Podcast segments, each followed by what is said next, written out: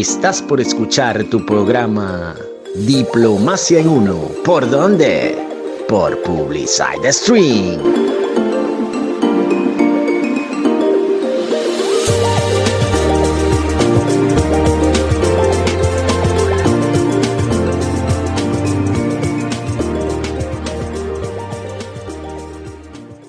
Cada viernes, los días eh, viernes de 9 a 10 de la mañana, Estamos con ustedes hora Venezuela a través de publicitec.com en Diplomacia en Uno. En nuestra especial de hoy en Misceláneos Culturales tenemos la grata compañía de la profesora Milagros Betancourt Catalá, quien va a compartir con nosotros, como quiera que ya inicialmente presentáramos su currículum, su amplia experiencia en el área, en el área de la administración pública y muy especialmente en el derecho internacional público, así como en los medios de solución, los medios alternativos de solución de controversias, entre ellos el arbitraje. Va a conversar con nosotros sobre un tema fundamental. Es la justicia transicional, una palabra que a muchos nos pudiera parecer una incógnita, que no lograremos descifrar de qué se trata. Profesora, bienvenida y por favor vamos a comenzar un poco para que los oyentes, las personas que nos escuchan, que se conectan, comprendan de qué va la justicia transicional. Eh, muchas gracias, Ana Carolina. Encantada de estar con ustedes y con Alicia. La verdad que es un placer eh, compartir este espacio con ustedes. A ver, mira, este es un tema del que se está hablando mucho desde el año 19 a 2019 con la posibilidad de que hubiese una transición en el país, se comenzó a trabajar eh, distintas organizaciones de sociedad civil y distintas instituciones sobre eh, estudiar la posibilidad de que hubiese o de que haya, porque todavía no se ha producido la transición, una, ah, un proceso de justicia transicional en el país. ¿Y qué es la justicia transicional? Como su nombre lo dice, es un, son mecanismos que el derecho internacional pone al servicio de, las sociedades para que puedan resolver los conflictos que se han derivado de una, un pasado lleno de abusos en materia de tiranía y de violación masiva de derechos humanos. Usualmente es aplicado cuando se transita desde un gobierno tiránico, desde una dictadura hacia la democracia o el paso de un conflicto armado hacia ya un estado de paz eh, una vez superada la, contienda. La justicia transicional tiene diversas aristas. Eh, mucha gente piensa que es igual a impunidad y déjame decirte que es exactamente lo contrario. el objetivo fundamental de la justicia transicional es evitar la impunidad que pueda producirse luego de que esto, bien sea los regímenes este, autoritarios o un conflicto armado, puedan dar lugar. Evidentemente que eh, en un proceso de justicia transicional como la forma de impartir, justicia difiere de alguna manera de lo que es la justicia ordinaria, porque la justicia transicional se asimila a la justicia retributiva o la justicia restaurativa, donde la víctima es el centro de todo el proceso, a diferencia de la justicia ordinaria o la justicia punitiva, que el centro del proceso es que el victimario rinda cuenta frente al Estado.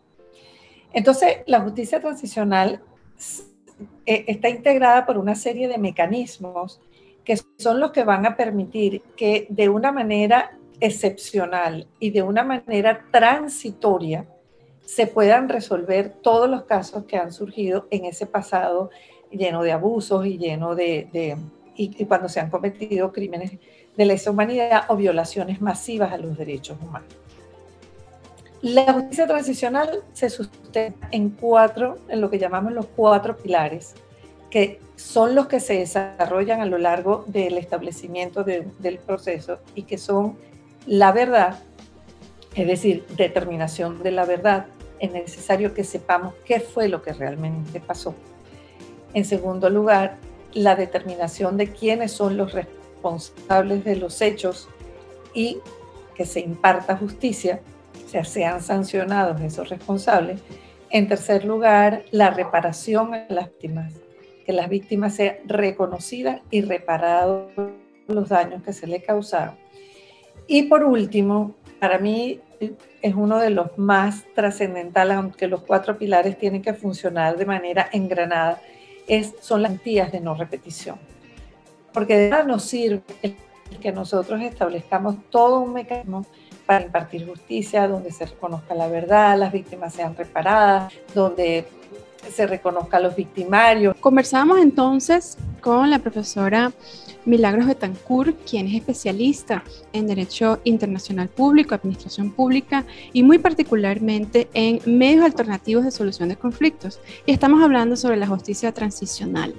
Nos planteaba, por supuesto, qué es su diferencia con relación al procedimiento de la justicia ordinaria y hay una palabra clave en torno a esto, que es un mecanismo, no es algo puntual, sino que se trata de mecanismos. Igualmente, eh, adicionalmente, pues planteó el alcance, que es un alcance bastante ambicioso porque va dirigido hacia la víctima y sobre todo a la reparación. Esa es como digamos la diferencia posiblemente una de las diferencias fundamentales entre este sistema alternativo, transitorio, con el sistema ordinario de justicia pues, en los diferentes países. Finalmente, planteaba los cuatro pilares y uno de ellos, el más importante que señaló usted, o uno de los más importantes, digamos, no porque los demás no lo sean, sino porque hace la diferencia sustancial entre un, o una justicia transicional exitosa que hayan vías de no repetición. Es decir, no queremos que esto vuelva a suceder, ¿cómo hacemos? ¿no? Quizás ahí podemos adelantarnos entonces también a la importancia justamente de la justicia transicional más allá de la reparación, de reconocimiento de la víctima, y yo agregaría quizás una palabra que puede tener muchas connotaciones desde el punto de vista moral, religioso, pero también desde el punto de vista práctico y de la psiquis social, que es el perdón. Creo que se busca el perdón. la importancia de la justicia transicional.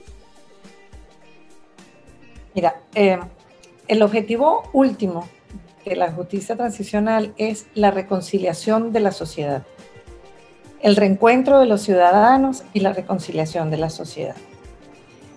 Y precisamente una de las vías es el perdón, pero aquí tengo que aclararte algo que es importante. El perdón es un proceso individual, es un proceso interno de cada persona. Y por eso es que muchas veces se confunde la justicia transicional con la impunidad, porque coloquialmente, cuando tú conversas estos temas, de repente la gente te dice, ah, no, pero yo no voy a perdonar a fulano de tal. ¿Tú crees que yo voy a perdonar al que fue presidente? ¿Tú crees? de eso no se trata, porque el perdón no es un perdón masivo ni es un perdón a una gente que no tiene nada que ver contigo. El perdón es un proceso individual entre la víctima y el victimario, que evidentemente es un instrumento que sirve para poder reconciliar a la sociedad. Eh, y dentro de estos, eh, la, gran importancia que tiene es que cuando la sociedad está inmersa en un, en un proceso, digamos, en un conflicto armado, cuando están inmersos en una guerra, por ejemplo, pues bueno, mira, las atrocidades que se cometen durante una guerra son innumerables. Eh, y la gente no tiene a dónde acudir. Cuando la sociedad está inmersa en un gobierno dictatorial, está bajo el yugo de una tiranía, está más o menos en una misma situación. La diferencia está en que cuando tú estás bajo una tiranía, no hay, no hay dos bandos armados, sino hay, hay un gobierno que oprime a la sociedad. En un conflicto armado hay dos bandos que se enfrentan pero las consecuencias en la gran mayoría de las veces son más o menos las mismas. se cometen atrocidades, hay violaciones masivas a los derechos humanos, hay crímenes internacionales durante los conflictos armados, hay crímenes de guerra. Y entonces cuando termina eso, ¿quién hace justicia? Porque usualmente el Estado queda devastado. Si está saliendo de un, de un gobierno tiránico o de una Em, de una dictadura, pues las instituciones normalmente o la institucionalidad está muy mermada por ese control que ejerce el Ejecutivo. Y no hay instituciones sólidas y confiables que puedan impartir justicia. Y cuando está saliendo de una guerra, pues usualmente están hasta destruidas los centros para impartir justicia. Entonces, precisamente el derecho internacional y la práctica internacional comenzaron a diseñar estos mecanismos. El primer antecedente son los juicios de Nuremberg. Cuando termina la, la Segunda Guerra Mundial, ¿quién iba a impartir justicia? ¿A qué tribunales íbamos? Y por ahí comenzó la justicia transicional que conocemos hoy en día, pues por supuesto se ha ido modelando, se ha ido armando a la luz de las distintas experiencias y la comunidad internacional y los organismos internacionales han establecido las pautas que se deben seguir, por ejemplo, para establecer una comisión de la verdad, es uno de los instrumentos que se utiliza para poner en marcha el primer pilar, que es, conocer la, verdad de los hechos y, establecer la memoria histórica em, que te permita a ti saber dónde estamos parados y que las víctimas puedan eh, dar sus testimonios de qué es lo que ha pasado. Porque usualmente en los gobiernos dictatoriales hay una una gran opacidad y no hay forma de saber la verdad. Entonces tenemos distintos mecanismos eh, que se han ido modelando y que las organizaciones internacionales como Naciones Unidas, el Consejo de Derechos Humanos, la Comisión antes de que estuviera el Consejo, han establecido las normas y las pautas para poder encaminar eh, estos mecanismos que hoy estos sistemas de justicia transicional que son los que van a permitir que funcione y que sea exitoso. Tiene una importancia entonces categórica, categórica definitivamente porque estamos hablando nada más y nada menos que de establecer de prácticamente la ruptura un sistema de administración de justicia, ¿no?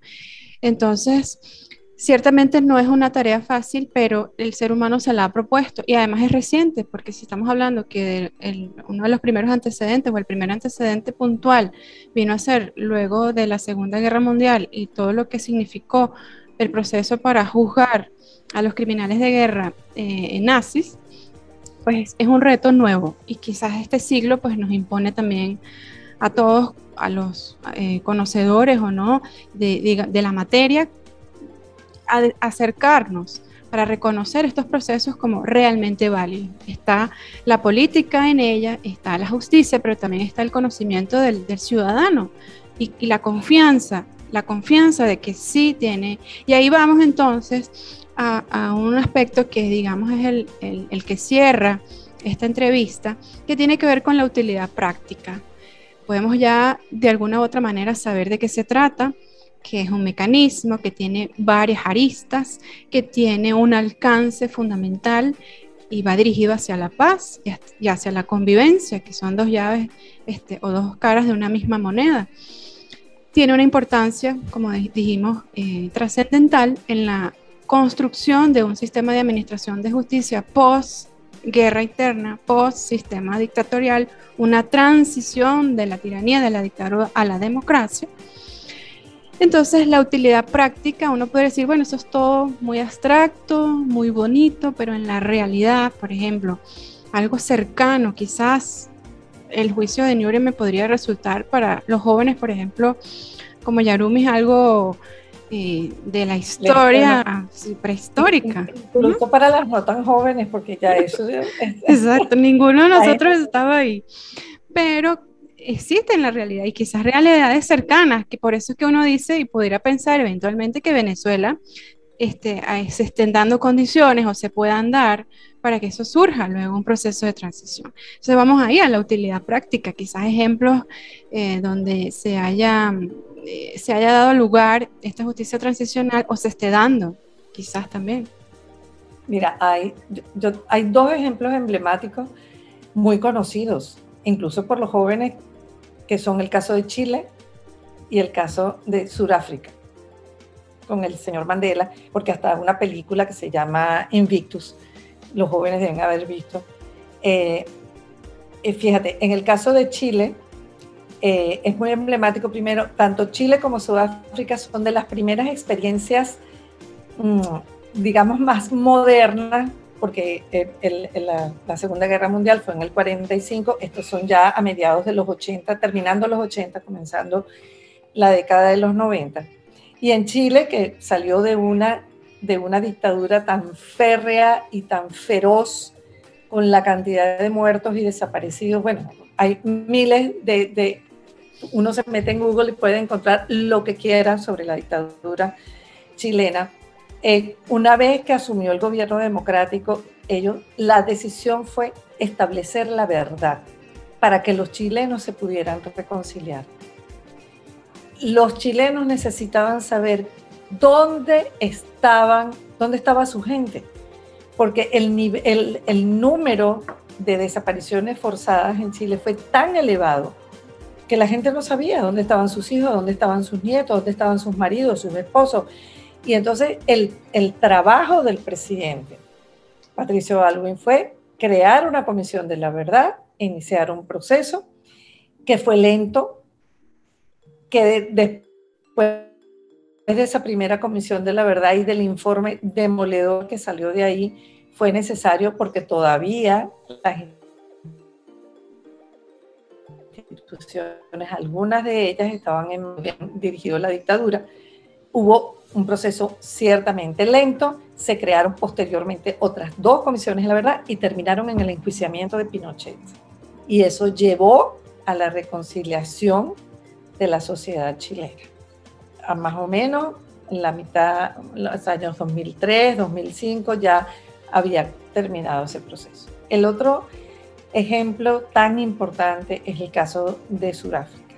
Sudáfrica fue víctima de uno de los regímenes más atroces que ha conocido la humanidad, como es el régimen del apartheid, donde las personas de raza negra prácticamente no eran ni siquiera consideradas como personas. Eso fue una situación terrible que movilizó a toda la comunidad internacional y que, bueno, mantuvo preso al, al líder eh, que, se oponía a al régimen, que era Nelson Mandela, lo mantuvo preso por 27 años. Y allí el proceso de justicia transicional se basó en la Comisión de la Verdad, pero se basó en el careo de la víctima con su victimario. Y cuando las víctimas vieron a su victimario asumir la responsabilidad de lo que habían hecho, pedir perdón por lo que habían hecho. La sociedad se reconcilió y avanzó. Lo que usted había señalado de, la individualidad del perdón. Claro, pero es que era, era individual. En, el, durante el trabajo de la Comisión de la Verdad, llegaba la víctima y frente, el victimario frente a sus víctimas, daba eh, explicaba, pedía perdón, reconocía. Eh, y fíjate que el, mecanismo que se implantó es que las personas que reconocían la culpabilidad en los hechos y su responsabilidad frente a las víctimas eh, podían ser objeto de tener penas muy pequeñas. Eso permitió recomponer a la sociedad y Sudáfrica avanzó. Hay el otro caso, hay muchos casos importantes, el caso de Túnez, que fue un movimiento de la sociedad civil que logró cambiar al gobierno y recomponer la sociedad a través de un sistema de justicia transicional, y el caso de Ruanda. En el caso de Ruanda, después de la masacre tan espantosa del genocidio que se produjo de las tribus de los Tutsi, eh, de los Hutus contra los Tutsi, y la, la propia sociedad ruandesa dijo, no lo podemos resolver solo. Y le pidieron a las Naciones Unidas que creara un tribunal internacional. Y ellos a su vez crearon unos tribunales como tribunales de parroquia, vamos a decir así, a lo interno, em, diseñados sobre la base de las prácticas tribales, porque acuérdate que estamos hablando de estados africanos. Y la combinación de las dos cosas permitió hacer justicia y permitió la reconciliación de la sociedad. Entonces, este, estos procesos de, justicia transicional son para eso, por eso tienen un carácter excepcional, por eso tienen un carácter transitorio, pero además tienen un carácter único. Ningún proceso es igual al otro, ninguno. uno puede tomar hoy en día experiencias, para el caso de Venezuela, hay, algunos países que pudiéramos tomar algunas experiencias, se han hecho varios trabajos sobre eso.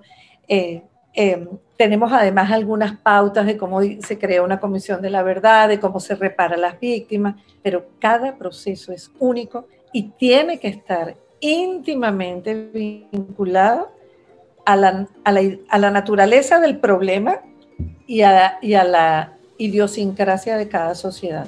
Porque no es lo mismo un venezolano que un chileno, ni un chileno a un ruandés, ni un ruandés a un surafricano, ni un surafricano a un tunecino. Cada uno tiene su sociedad, sus costumbres, su vida, sus problemas. Y ahí está la clave del éxito. Ahí. En saber entender en la naturaleza de la sociedad que tenemos y lo que se necesita para avanzar. Excelente, profesora. Y además, estas oportunidades que nos brinda usted de participar en pequeños espacios o en grandes espacios, conferencias, círculos, de comunicar este conocimiento permite, porque hay una importancia también de que el individuo, porque usted señaló, por ejemplo, en el caso de Ruanda, que fueron ellos mismos quienes solicitaron esto, ¿no? Es decir, conocer que eso existe, que es posible y que, por ejemplo, el caso de la Organización de las Naciones Unidas, que a muchos les puede parecer un elefante blanco, pues sí tiene implicaciones prácticas en procesos y en problemas reales y logra solucionarlos. Entonces, creo que es una forma también de reivindicar estas instituciones que han surgido como respuesta a problemas y no viceversa, es decir, no se crearon para generar problemas, sino que surgen para solucionar problemas que ya existían y que han logrado mediar y, han logrado funcionar en la práctica. Nos queda más que, que agradecerle muchísimo que haya estado con nosotros, que nos haya permitido eh, conocer de cerca eh, todo el, manejo que tiene sobre esta materia tan especial y de alguna manera nosotros ser eco de esta información. Mira, muchísimas gracias a ustedes por esta oportunidad y estoy a la orden cualquier otro momento que quieran profundizar sobre este tema, cualquier otro vinculado al área internacional. Excelente, claro que gracias. sí. Claro que sí, vamos a tomar la palabra. luego.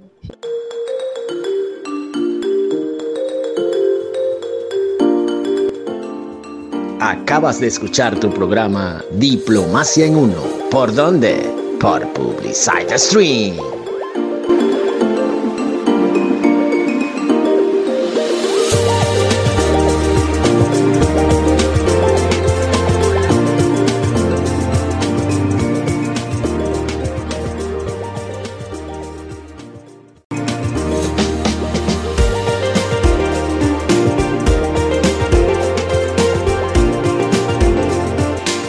No dejes de escuchar tu programa Diplomacia en Uno todos los viernes de 9 a 10 de la mañana con sus conductoras Alicia Euskategui y Ana Carolina Zambrano. ¿Por dónde? Por Publicide Stream, tu radio de bolsillo.